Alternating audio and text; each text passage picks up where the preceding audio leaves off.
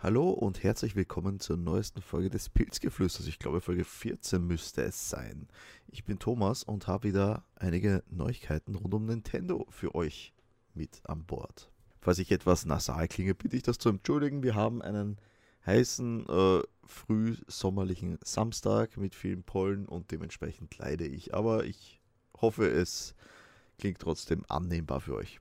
Aber kommen wir zu unseren Themen. Ich habe ein paar News wieder mitgebracht, die vielleicht für den einen oder anderen interessant sein könnten. Vor wenigen Wochen gab es schon die Gerüchte um die Switch Pro. Es gibt bis dato noch nichts Offizielles dazu, aber natürlich sind das äh, Berichte von Brancheninsidern, also da kann man sich relativ gut drauf verlassen. Und nun haben wir auch äh, einen ungefähren Release-Zeitraum, in dem das Gerät kommen soll, nämlich bis spätestens Oktober auf dem Markt sein. Laut äh, Insider wissen wieder, keine genauen Namen. Aber dazu wird es sehr wahrscheinlich äh, im Rahmen der E3 mehr zu hören geben von Nintendo. Das wird zwischen den 12. und 15. Juni sein. Vielleicht hat Nintendo auch schon mittlerweile einen Termin, einen offiziellen, den ich jetzt noch nicht weiß. Also einfach mal abwarten, was die E3-Ankündigungen so bringen. Und vielleicht haben wir nach dem Sommer dann schon die Switch Pro in den Regalen stehen. So, ich habe eben nachgeschaut und natürlich gibt es schon eine angekündigte ähm, Nintendo Direct äh, für die E3. Diese wird stattfinden am Dienstag, dem 15. Juni um 18 Uhr äh, unserer Zeitrechnung hier, also 18 Uhr deutschsprachiger Raum, könnt ihr dann die Neuigkeiten rund um Nintendo für das geplante Jahr sehen. Das heißt, vielleicht sehen wir was zur Switch Pro, also höchstwahrscheinlich zur Switch Pro. Dann haben wir ein heißes Eisen mit Breath of the Wild 2 und persönlich hoffe ich ja sehr auf ähm, Neuigkeiten zu Metroid Prime 4, auch wenn das äh, natürlich eher schlecht aussieht, nachdem es komplett von vorne äh, gestartet wurde, die Entwicklung. Also äh, natürlich gibt es auch eine Metroid Prime Trilogie, glaube ich, angekündigt für die Switch. Auf die könnte man sich ebenso freuen. Also mal abwarten. Ich glaube, es sind einige heiße News mit an Bord. Aber kommen wir zum nächsten Thema.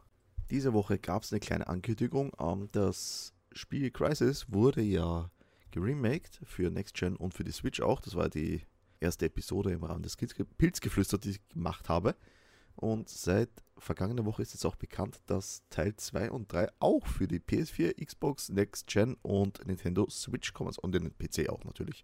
Auf jeden Fall äh, ist das Ganze auch als Trilogie-Bundle geplant. Vielleicht hat man sich eher mit den Remaster von Crisis 1 einmal äh, geschaut, ob die, das Interesse da ist und hat dann beschlossen, das Ganze als Trilogie rauszuhauen nochmal. Äh, vielleicht war das auch von vornherein so geplant. Hm, gut, wissen wir nicht. Aber bereits im Herbst soll es schon soweit sein. Äh, genaues Datum gibt es noch nicht. Aber Herbst ist jetzt auch noch nicht allzu weit weg. Also da kann man schon drauf warten. Natürlich äh, für die Next Gen und den PC gibt es dann wieder die äh, Raytracing und 8K-Texturen HDR-Support etc. Das Ganze haben wir ja auf der Switch natürlich nicht. Äh, aber ich werde hier im Rahmen des Podcasts natürlich vermehrt Augenmerk auf die Switch-Version legen, weil das halt für mich das Interessanteste ist. Am PC habe ich das Ganze ja schon gespielt, also mich interessiert da immer, wie das Ganze dann eben auf der Nintendo Switch am Ende läuft. Eine News habe ich noch, bevor ich zu unserem Hauptthema für diese Folge komme. Wie wir alle wissen, erscheint ja in Kürze The Legend of Zelda Skyward Sword als Nintendo Switch Remake. Remake, Remaster, das ist immer so ein, so ein Begriff, sagen wir Nintendo Switch Port, das trifft es am besten, glaube ich jetzt, nicht Remake. Und gemeinsam mit dem Spiel erscheinen neue Joy-Cons, die ich mir holen werde, weil meine ja leider im Eimer sind. Und eh schon seit geraumer Zeit, aber ich warte halt auf die Zelda Joy-Cons, weil hätte ich gerne. Äh, aber auch erscheint eine neue Amiibo-Figur jetzt für die Amiibo-Sammler. Ich bin ja keiner davon, wobei ich eigentlich, das ist untypisch für mich, weil ich ja ziemlich auf Figuren stehe. Der neue Amiibo, der hat ist der blaue Wolkenvogel gemeinsam mit Zelda Skyward Sword äh, sieht schon mal recht cool aus. Also ich, ich finde den nicht so schlecht. Der gefällt mir auch vom Detailgrad her ziemlich gut. Habe ich mir auch direkt vorbestellt, das Ding. Aber ähm, das Ding liefert auch eine essentielle, beziehungsweise essentiell ist jetzt ein bisschen übertrieben, weil gab es im äh, Spiel damals auch nicht. Also ist jetzt nicht sonderlich wichtig, aber es ist jetzt nicht eine unmächtige, sagen wir es so am besten, äh, Funktion, die der Mio liefert, nämlich die Möglichkeit von egal wo äh, den Ort zu wechseln zwischen der Bodenebene und dieser Wolkenebene.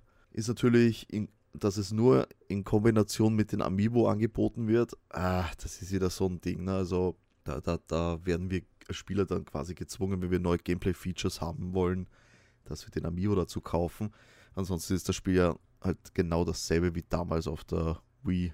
Also, ah, einerseits cooles Ding, gefällt mir optisch, andererseits hätte man das eigentlich im Rahmen eines Ports als neue Funktion ins Spiel direkt einbauen können, anstatt die Leute separat zur Kasse zu bitten dafür. Das ist etwas, das mir nicht so gut gefällt. Aber ja, äh, ich bin natürlich großer Zelda-Fan. Skyward Sword ist jetzt nicht meiner der beliebtesten Teile, also für, für mich beliebtesten Teile. Ich weiß nicht, ob er generell zu den beliebteren Teilen zählt, aber ich glaube eher auch nicht so. Äh, aber natürlich werde ich spielen. Da ich jetzt mittlerweile meine neue Capture gehabt habe, werde ich es dann auch direkt streamen. Auf das freue ich mich schon sehr. Aber kommen wir nun zu unserem Hauptthema für die Folge. Nämlich habe ich gespielt die Remakes des Famicom Detective Clubs. Und äh, ja, schauen wir mal, was das Spiel zu bieten hat. So, um, der Famicom Detective Club, äh, dabei handelt es sich um Remakes von zwei Spielen äh, aus dem Jahre 88 und 89. Das eine trägt den Titel The Girl Who Stands Behind und das andere The Missing Air. Äh, Fun Fact jetzt, ich musste jetzt in der Tat schauen, wie ich Air ausspreche. Ich war mir da überhaupt nicht sicher. So, ich habe das jetzt kurz gegoogelt, wie man das richtig ausspricht. So, sei es drum. Worum handelt es sich hier? Äh, das sind äh, die, die, diese beiden Spiele sind Visual Novels, das heißt eigentlich mehr ein interaktives Buch, möchte man meinen.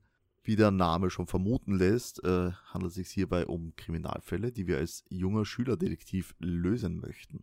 Dabei ist es eigentlich, glaube ich, relativ wurscht, in welcher Reihenfolge wir da rangehen. Uh, The Missing Air war das erste Spiel, The Girl Who Stands Behind das zweite, allerdings ein Prequel. Von daher ist es egal, ob wir jetzt mit dem chronologisch ersten korrekten Teil anfangen oder ob wir äh, mit dem eigentlich ersten Teil der Serie anfangen. Äh, bleibt uns überlassen, hängen auch nicht zusammen. In beiden Spielen erwartet uns eine, ich sage jetzt, abgedroschene Story, weil sich halt die Zeit einfach immens weiterentwickelt hat. Dürft ihr nicht vergessen, die, die Geschichte hat sich nicht wirklich verändert. Es ist halt eigentlich nur im neuen Gewand da. Und es ist halt eine Geschichte, die hat die Leute in den 80ern gefesselt. Natürlich, das ist halt heute reinster Trash. Das ist halt, als würdest du dir heute Alien anschauen. Ne? Also ist halt ein Klassiker, aber natürlich nicht mehr State of the Art, wie man einen Film heute machen würde. Dasselbe gilt eben für diese beiden Spiele. Uh, ja, im einen Spiel, The Missing Air, hat unser Detektiv, unser namenloser De Detektiv, dem wir natürlich einen Namen geben und so betitelt werden, sein Gedächtnis verloren und muss das Rätsel eines Familienfluches lösen. Mit dabei die Treubegleiterin Ayumi, welche er natürlich erst kennenlernt in dem Fall The Girl Who Stands Behind, wo es um einen Mordfall an einer Schülerin geht und gleichzeitig um eine, äh, um eine Geistergeschichte an einer Highschool, wo er diese Ayumi kennenlernt, die auf dieser Highschool den Detective Club gegründet hat. Äh, so viel zum Prequel, Sequel, was auch immer. Das Problem ist jetzt, dass ich nicht wirklich auf die Story eingehen kann, weil das alles Spoiler wäre und die Hälfte dieses Spieles ist. Das heißt, alles, was ich euch verrate jetzt bezüglich Story, verdirbt euch im Grunde das Spiel, weil das ist das, äh, was halt euch bei Stange hält. Das Weiterkommen im Spiel, die Geschichte erleben. Äh, weil alles andere tut es nicht. Was meine ich damit? Ähm, schauen wir mal auf die Steuerung zum Beispiel. Die ist recht simpel gehalten. Wir haben Aktionen, wir können äh, von einer Location Personen ansprechen.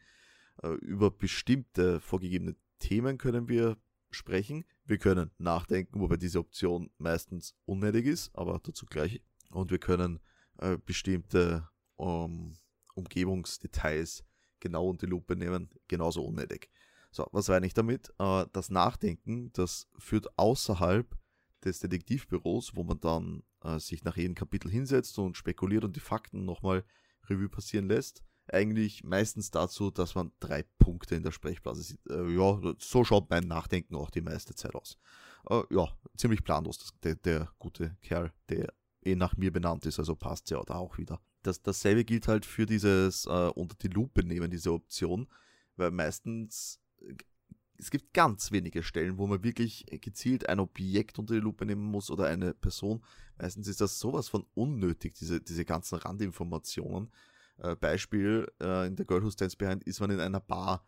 Man könnte theoretisch hier alles nehmen, lässt es zu, aber äh, bei jedem Glas, was auch immer, sagt er, nee, das sollte ich nicht oder nee, das darf ich nicht, bist du halt natürlich dann irgendwann, nachdem du alles versucht hast, diese, diesen einen Gegenstand gefunden hast, den du nehmen sollst, damit du eine neue Dialogoption bekommst. Und, und, und das Ganze zieht sich halt durch das ganze Spiel. Äh, was meine ich damit? Wie erwähnt, haben wir bestimmte Optionen vorgegeben, äh, über die wir sprechen können mit den Leuten.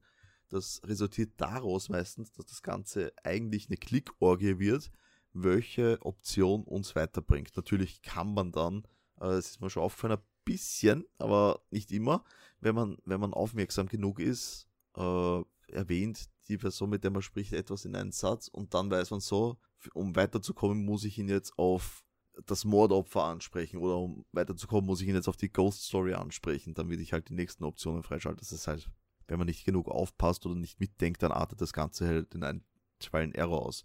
Es wird jede Option angeklickt und jede Option durchprobiert und damit kommt man auch am Ende weiter. Äh, das finde ich ein bisschen schade. Es spielt sich nicht ganz so wirklich intuitiv, aber ich muss ich dazu sagen, ich spiele normalerweise keine Visual Novels, also das ist jetzt nicht äh, mein Standard-Genre, aber die haben, äh, diese beiden Famicom Detective Club Spiele haben mich halt schon interessiert, muss ich sagen, weil ich halt alte Schinken mag und diese Spiele kenne ich auch namentlich gar nicht. Darum wollte ich halt mal die Remakes spielen. Äh, ja, was gibt's noch dazu zu sagen? Es ist halt das große Problem, wie gesagt, wenn ich jetzt auf die Story eingehe, dann verderbe ich an jedem das Spiel und das will ich natürlich nicht. Aber die Frage ist natürlich, ob diese beiden Spiele den Preis von 60 Euro wert sind. Das ist halt wirklich viel. Äh, und das Einzige, was so generell neu ist, ist ja die Grafik, wenn man so will. Und die sieht halt auch nicht schlecht aus. Äh, wir haben hier wirklich sehr schön gestaltete äh, Anime-Style.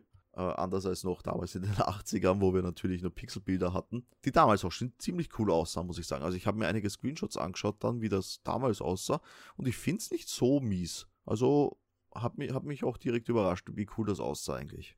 Würde ich jetzt auch direkt gerne mal ausprobieren, ob die wirklich so ident sind, was den Storyverlauf angeht. Aber ja, äh, vielleicht mache ich das mal, mal schauen, ob ich irgendwie das, äh, das Produkt von damals noch ran schaffen kann. So, äh, aber kommen wir zurück zum Spiel. Was was kriegen wir jetzt Neues geboten? Neue Optik hauptsächlich und die Möglichkeit mit der Switch.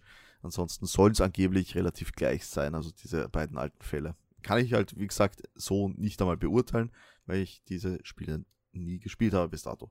Äh, 60 Euro sind die wert? Sehr schwere Frage, muss ich sagen. Genre-Liebhaber, Liebhaber, mein Gott, heute kann ich nicht reden, äh, dürften viel, wahrscheinlich am ehesten ihre Freude damit finden. Damit meine ich jetzt entweder Leute, die ähm, so Krimi-Spiele äh, mögen. Ich glaube, da gibt es ja, wie heißen es, die, die Phoenix Wright-Spiele sind, glaube ich, auch in dieser Richtung unterwegs, gameplay-technisch und generell.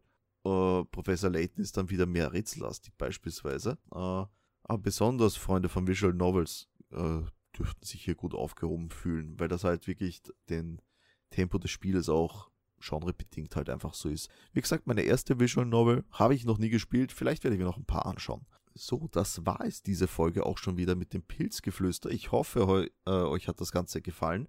Nächste Woche habe ich, also ich habe für nächste Woche schon etwas wieder im Programm. Da geht es dann um Port Royal 4, beziehungsweise den Switch-Port zu Port Royal und dann auch mit einem Gewinnspiel, beziehungsweise das Gewinnspiel könnt ihr schon auf äh, stompions.com begutachten beziehungsweise schauen, was ihr dafür tun müsst. Ansonsten hören wir uns nächste Woche wieder und ich bedanke mich fürs Zuhören. Lasst mir doch einen Like da, ein Follow, egal wo ihr mich hört. Würde mich freuen über ein bisschen Feedback etc. Also wünsche euch noch ein schönes Wochenende, schönen Abend, frohe Weihnachten, was auch immer und tschüss.